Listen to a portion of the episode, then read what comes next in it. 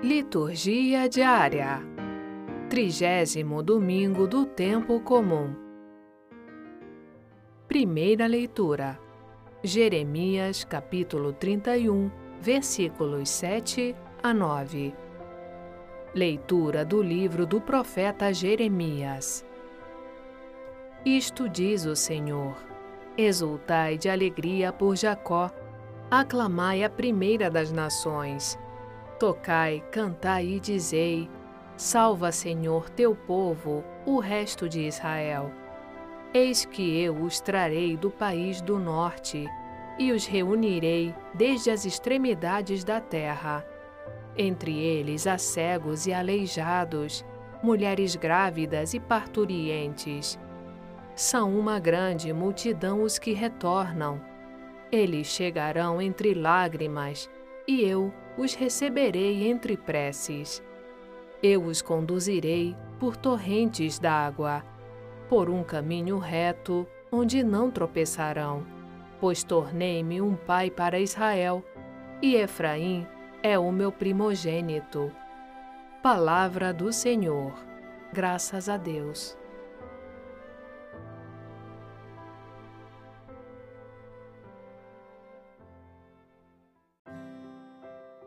Salmo Responsorial 125 Maravilhas fez conosco o Senhor, exultemos de alegria. Quando o Senhor reconduziu nossos cativos, parecíamos sonhar. Encheu-se de sorriso nossa boca, nossos lábios de canções. Entre os gentios se dizia: Maravilhas fez com eles o Senhor. Sim, maravilhas fez conosco o Senhor. Exultemos de alegria. Mudai a nossa sorte, ó Senhor, como torrentes no deserto. Os que lançam as sementes entre lágrimas ceifarão com alegria. Chorando de tristeza sairão, espalhando suas sementes. Cantando de alegria voltarão carregando os seus feixes. Maravilhas fez conosco o Senhor, exultemos de alegria.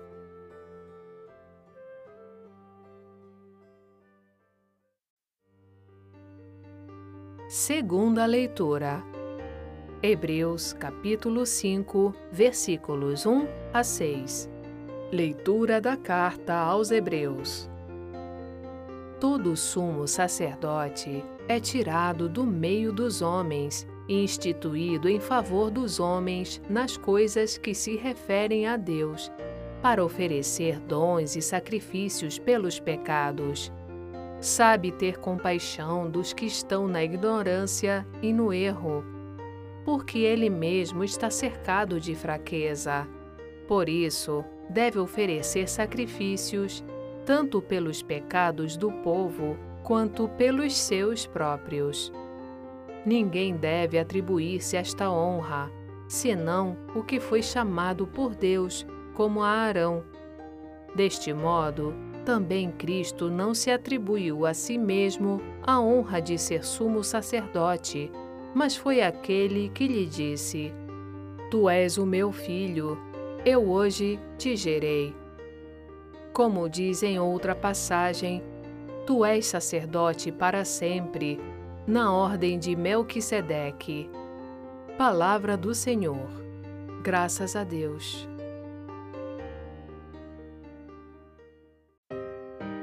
Evangelho. Marcos capítulo 10, versículos 46 a 52. Proclamação do Evangelho de Jesus Cristo, segundo Marcos. Naquele tempo, Jesus saiu de Jericó, junto com seus discípulos e uma grande multidão. O filho de Timeu, Bartimeu, cego e mendigo, estava sentado à beira do caminho. Quando ouviu dizer que Jesus o Nazareno estava passando, começou a gritar: Jesus, filho de Davi, tem piedade de mim. Muitos o repreendiam para que se calasse, mas ele gritava mais ainda: filho de Davi, tem piedade de mim. Então Jesus parou e disse: Chamai-o. Eles o chamaram e disseram: Coragem, levanta-te, Jesus te chama. O cego jogou o manto, deu um pulo e foi até Jesus. Então Jesus lhe perguntou: O que queres que eu te faça? O cego respondeu: Mestre, que eu veja. Jesus disse: Vai, a tua fé te curou. No mesmo instante, ele recuperou a vista e seguia Jesus pelo caminho. Palavra da salvação. Glória a vós, Senhor.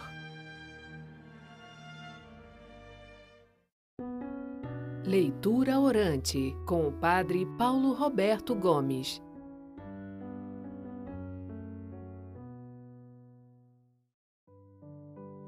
Queridos irmãos, queridas irmãs, no Evangelho deste domingo nós vemos a cura de um cego. E esse cego se encontra à beira do caminho, recolhendo aquilo que as pessoas lhe davam para sua sobrevivência. Quando ele escuta que Jesus está se aproximando, ele começa a gritar: Jesus, filho de Davi, tem piedade de mim. Dizer que esse cego se encontra à beira do caminho, o Evangelho está falando de toda aquela pessoa que ainda não se encontrou de fato com Jesus Cristo, pois tanto Jesus como a comunidade cristã eram chamados de caminho. Portanto, estar à beira do caminho é não fazer parte da comunidade dos discípulos e discípulas de Jesus Cristo.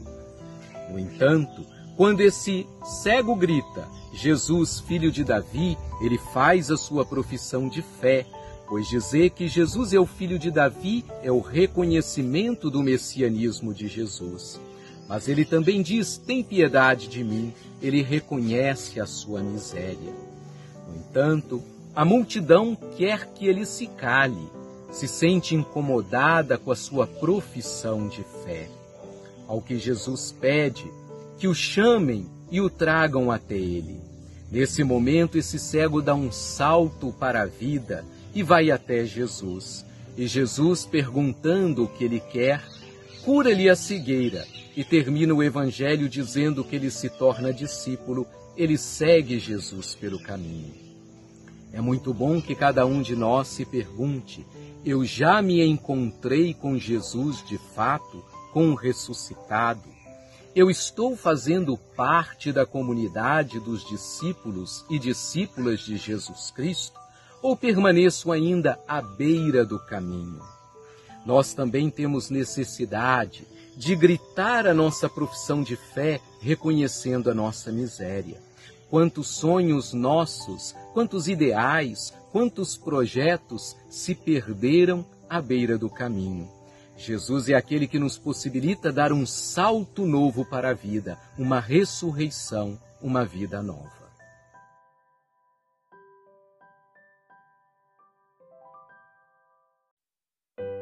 Tem início agora o Conversando sobre a Palavra, com Antônio Santoro. Tudo bem, Antônio? Olá pessoal, olá Sônia, tudo bem? É, chegamos né, no trigésimo domingo do tempo comum. Na temática desse domingo de hoje, Deus ele fala para o homem da preocupação que ele tem com que esse homem alcance a verdadeira vida, a verdadeira felicidade. As leituras elas mostram como Deus cuida de nós, mesmo nos, nos momentos em que a gente não percebe nos momentos em que a gente não sente essa presença de Deus, nos momentos em que a gente se sente abandonado. Mesmo nessas horas, Deus está o tempo todo cuidando de nós. A nossa percepção falha, mas a, o cuidado de Deus não, não falha. E o amor de Deus está sempre presente. Na primeira leitura, a gente vê o profeta Jeremias. Né? O profeta Jeremias ele está falando nessa época para o pessoal que estava no exílio. O exílio já da Babilônia. E ele diz, né, ele começa o texto pedindo que o povo exultasse de alegria. Exultai de alegria por Jacó, aclamai a primeira das nações. Né? E a gente pensa, né, que motivo aquele povo tinha naquela época para estar tá exultando de alegria, né? Era um povo sequestrado da sua terra, um povo deportado, um povo que foi exilado numa terra estrangeira, dominado por um governo estrangeiro, afastado das suas raízes, afastado das suas tradições, da sua religião. O povo estava muito triste, mas o profeta ele anima o povo. Ele diz, ele é inspirado por Deus e ele diz que Deus ele vai salvar o povo. Ele diz: Eis que eu os trarei do país do norte e os reunirei desde as extremidades da terra. Ou seja, Deus promete reconduzir o seu povo que estava no exílio, trazê-los de volta para sua terra natal, para a terra onde eles, da onde eles foram retirados, onde eles vão poder retomar suas vidas, sua cultura, sua religião, as raízes dos seus pais. É por isso que Deus pede que o povo exulte de alegria, ele faz a recondução desse povo da mesma forma que ele fez a recondução quando ele tirou. Na verdade, foi a condução, né, quando ele tirou o povo do Egito. Né? Esse é como se fosse um novo êxodo. Só que o êxodo da Babilônia, não o êxodo do Egito. Ele diz que vai fazer o povo retornar à sua pátria. E a gente percebe que reunir o povo, conduzir o povo, fazer retornar à pátria, são tradicionalmente no Antigo Testamento no Antigo Testamento é verbos que eles definem a ação de Deus em favor do povo. Né? Deus se manifesta em favor do povo através desses verbos. Reunir o povo que está disperso, conduzir o povo que está perdido, fazer retornar à pátria, ou seja, fazer retornar para casa aqueles que estão fora de casa. Esse linguajar é um linguajar que Deus usa para se manifestar ao povo nessas situações, onde o povo está disperso, onde o povo está perdido, onde o povo muitas vezes está fora de casa. E depois a gente vê que o profeta ele se manifesta da seguinte maneira, né? Ele fala de uma comitiva, né? Uma comitiva que vai conduzir essa volta. E ele diz o seguinte: entre eles há cegos, aleijados, mulheres grávidas e parturientes. São uma grande multidão os que retornam. Olha só a simbologia que está oculta nisso, né? Quando ele fala de cegos, quando ele fala de aleijados, ele fala de uma situação de necessidade, de uma situação de carência daquele povo. São pessoas fragilizadas, né? são pessoas que precisam da libertação de Deus, pessoas que estão paralisadas, pessoas que não estão enxergando. Né? Existe uma simbologia também nessa linguagem, né? cegos, aleijados.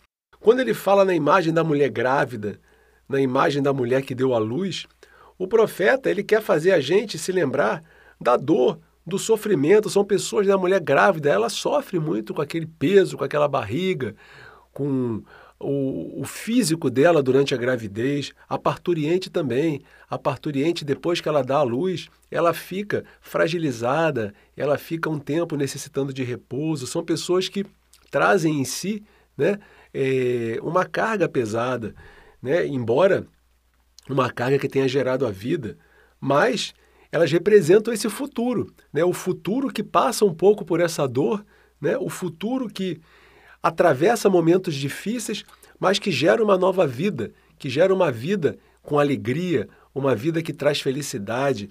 Então, o profeta, nessa imagem da mulher grávida, da parturiente, ele representa a dor, o sofrimento, mas também a vida, a alegria, a esperança de um futuro novo, de um futuro com vida nova. E no último versículo do nosso texto, né, Deus se apresenta como um pai, cheio de amor.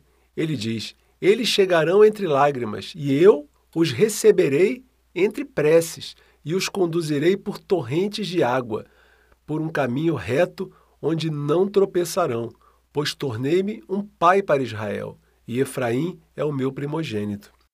Ou seja, gente, o que esse texto de hoje diz para nós nada mais é do que o Deus que a gente acredita não é um Deus insensível, nem um Deus alheio à nossa realidade. É um Deus que caminha junto conosco, muito embora a gente às vezes não perceba.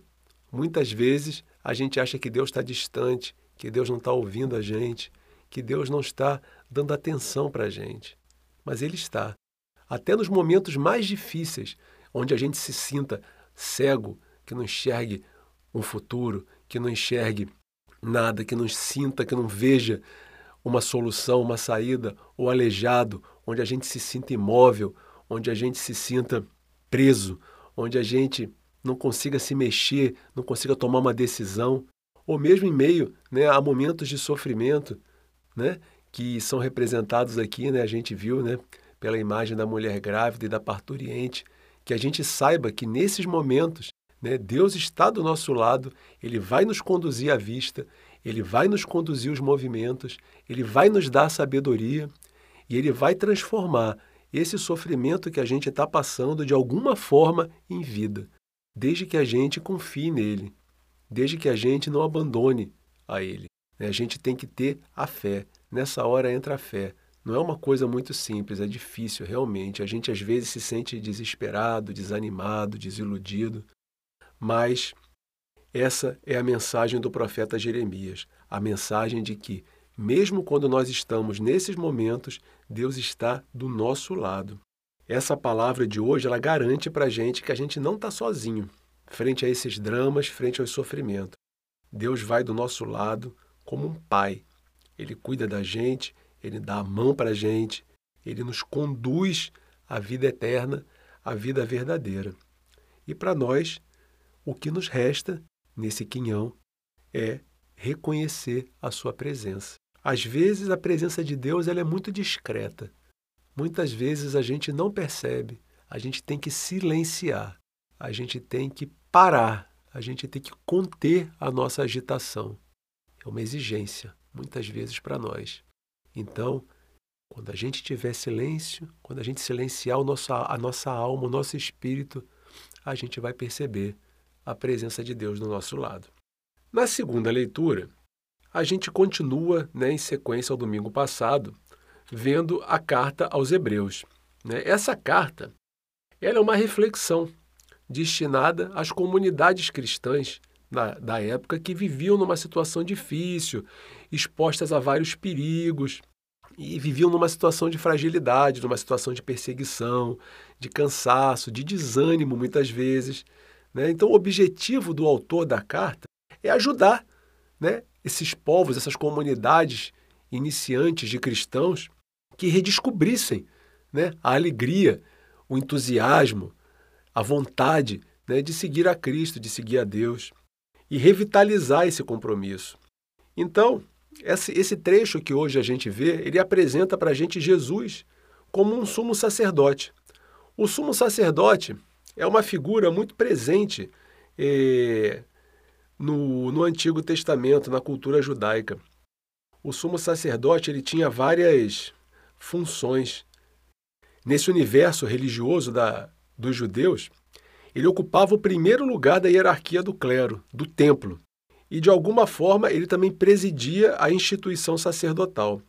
Ele era a única pessoa que entrava uma vez por ano no lugar sagrado do templo, no Santo dos Santos. A gente já viu isso em algumas leituras. E no dia das expiações, ele levava o sangue de um animal, ele aspergia, ele tinha todo um ritual e ele conseguia o perdão de Deus para os pecados daquele povo.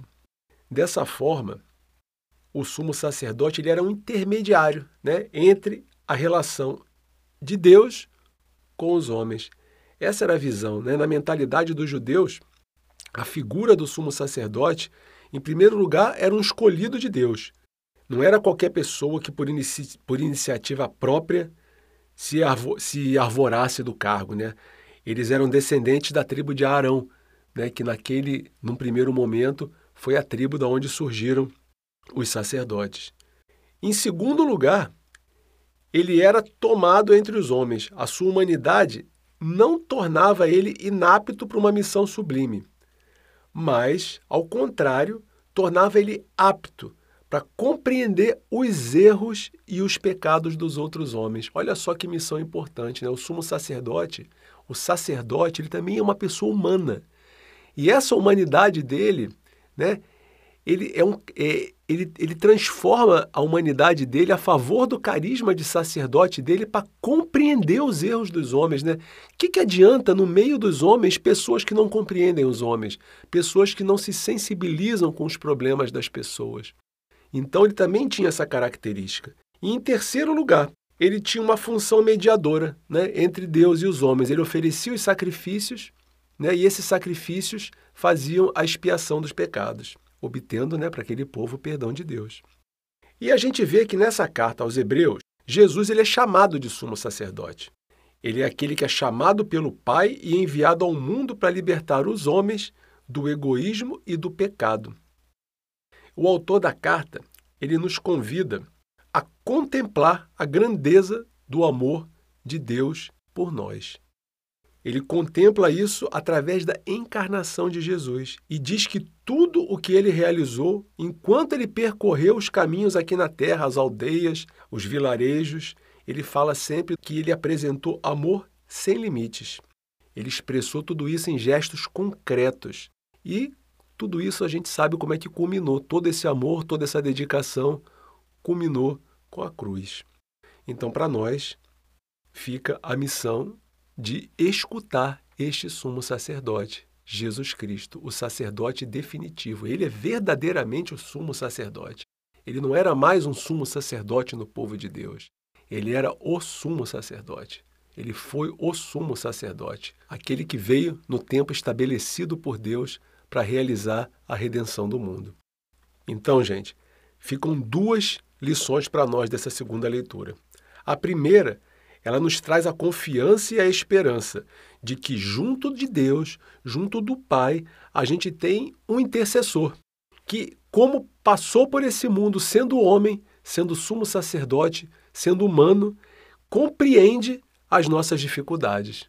Jesus compreende as nossas dificuldades, porque Jesus se tornou homem no meio dos homens. Ele viveu a vida de um ser humano. Então, ele compreende todas as nossas dificuldades, as nossas falhas, as nossas limitações, mas ele continua empenhado em querer nos levar a ser integrantes da família do reino dos céus. Essa é a primeira lição. E a segunda, ela nos leva a um compromisso com os nossos irmãos. Porque a solidariedade de Cristo conosco, que aderimos a ele, implica também que nós tenhamos a solidariedade com os outros, porque nós também somos homens que compreendemos as fragilidades dos nossos irmãos. Olha só que relação bacana que tem aí. Nós também, de alguma forma, temos que nos empenhar para ir ao encontro daqueles que ainda não conheceram a Cristo, daqueles que estão sofrendo, daqueles que estão precisando de um apoio, daqueles que estão cegos, daqueles que estão aleijados, daqueles que estão sofrendo, né? Transmitir esse amor de Deus que na primeira leitura foi manifestado como aquele amor que não esquece dos outros, né? Nós também temos essa missão de ir ao encontro dos irmãos e testemunhar esse amor de Deus através de Jesus Cristo. Cada homem, cada mulher deve estar de plantão como um mensageiro de Deus no meio desse mundo, principalmente para aqueles que são humilhados, que estão colocados à margem da sociedade. E chegamos ao Evangelho. Né? O Evangelho desse domingo, ele é a última etapa daquele caminho que a gente vem percorrendo, né? caminho geográfico mesmo, né? que Jesus vem percorrendo eh, nos últimos domingos, e que também é uma jornada espiritual, como a gente já falou, não é simplesmente uma viagem geográfica, né? já, já falamos isso em outras vezes, que se iniciou com os discípulos na Galiléia e que vai terminar em Jerusalém com a paixão de Cristo. Nessa última cena, a gente percebe um pedinte que está na cidade de Jericó, na saída da cidade de Jericó. Então os cegos, eles faziam parte daquele grupo de excluídos, né? A gente já sabe disso, né? As deficiências físicas, elas eram consideradas resultado de pecado, ou da pessoa, ou dos seus pais, da sua família, eram castigos. E Deus castigava de acordo com a gravidade da culpa. Então a cegueira que impedia a visão do homem, ela era fruto de um pecado muito grave. E aquele cego, ele no caminho, ele vê, ele sabe que Jesus está passando. E qual a atitude do cego? Ele levanta e ele fala: Jesus, filho de Davi. Filho de Davi tem uma, é uma frase de implicação messiânica, porque todo mundo sabia que o Messias seria descendente da tribo de Davi. Então ele reconhece Jesus como Messias quando ele chama ele de filho de Davi. Ele, e o que, que acontece naquela hora? Muitas pessoas elas repreendem o cego, elas querem fazer ele calar a boca. Mas Jesus escuta e Jesus diz: fazei-o vir até mim. E quando Jesus fala isso, as pessoas chegam para ele e falam: coragem, o mestre quer falar com você. Ele levanta, ele atira fora a capa. Presta bem atenção, gente. A capa era a única coisa que ele devia ter, que era colocada ou para ele receber esmolas, ou para cobrir o corpo dele, ou para ele sentar.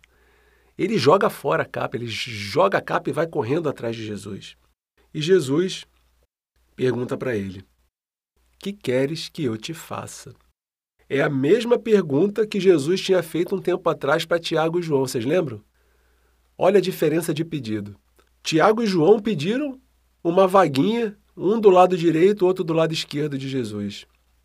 E o cego pediu que eu veja. Olha a diferença de pedidos. Né? Jesus, ele nunca negaria para o excluído a vista, a possibilidade de reintegração na sociedade, ao passo que para os discípulos Jesus disse que não cabia a ele decidir. Olha a diferença de pedidos. Enfim, Jesus responde para Bartimeu: Vai, a tua fé te salvou. Gente, a fé é isso. Ela não é simples adesão a verdades abstratas. Aquele cego, ele não só teve fé, como ele depois seguiu Jesus. Isso é a fé. Primeiro veio a fé, pode ser até um pouco abstrata na cabeça dele, mas depois ele seguiu Jesus. O que é seguir Jesus? A fé verdadeira é isso. Você aceita uma coisa, mas depois que você aceita Jesus, você também segue a sua proposta, a sua vida, os seus caminhos. E foi isso que aquele cego fez. Por isso que Marcos termina dizendo que depois disso ele fez-se discípulo de Jesus. Gente, reparem que na história tem muitos personagens com papéis diferentes. Tem o cego, tem as pessoas que querem impedir o cego de ir até Jesus, tem as pessoas que falam: levanta, ele quer te ouvir.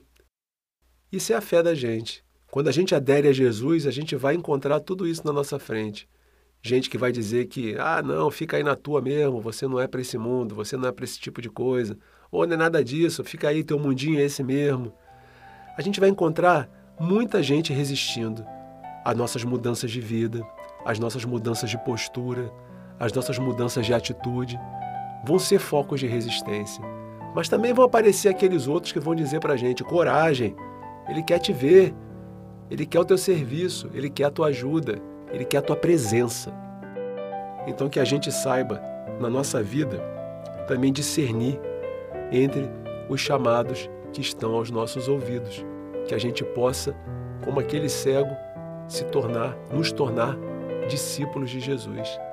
Essa é a mensagem do Evangelho de hoje. Fiquem com Deus, boa semana para todos e até domingo que vem. Antônio, muito obrigada pela sua presença aqui explicando as leituras para a gente. A gente se encontra aqui novamente no domingo que vem e amanhã estou no podcast Liturgia Diária com as leituras do dia. Até lá!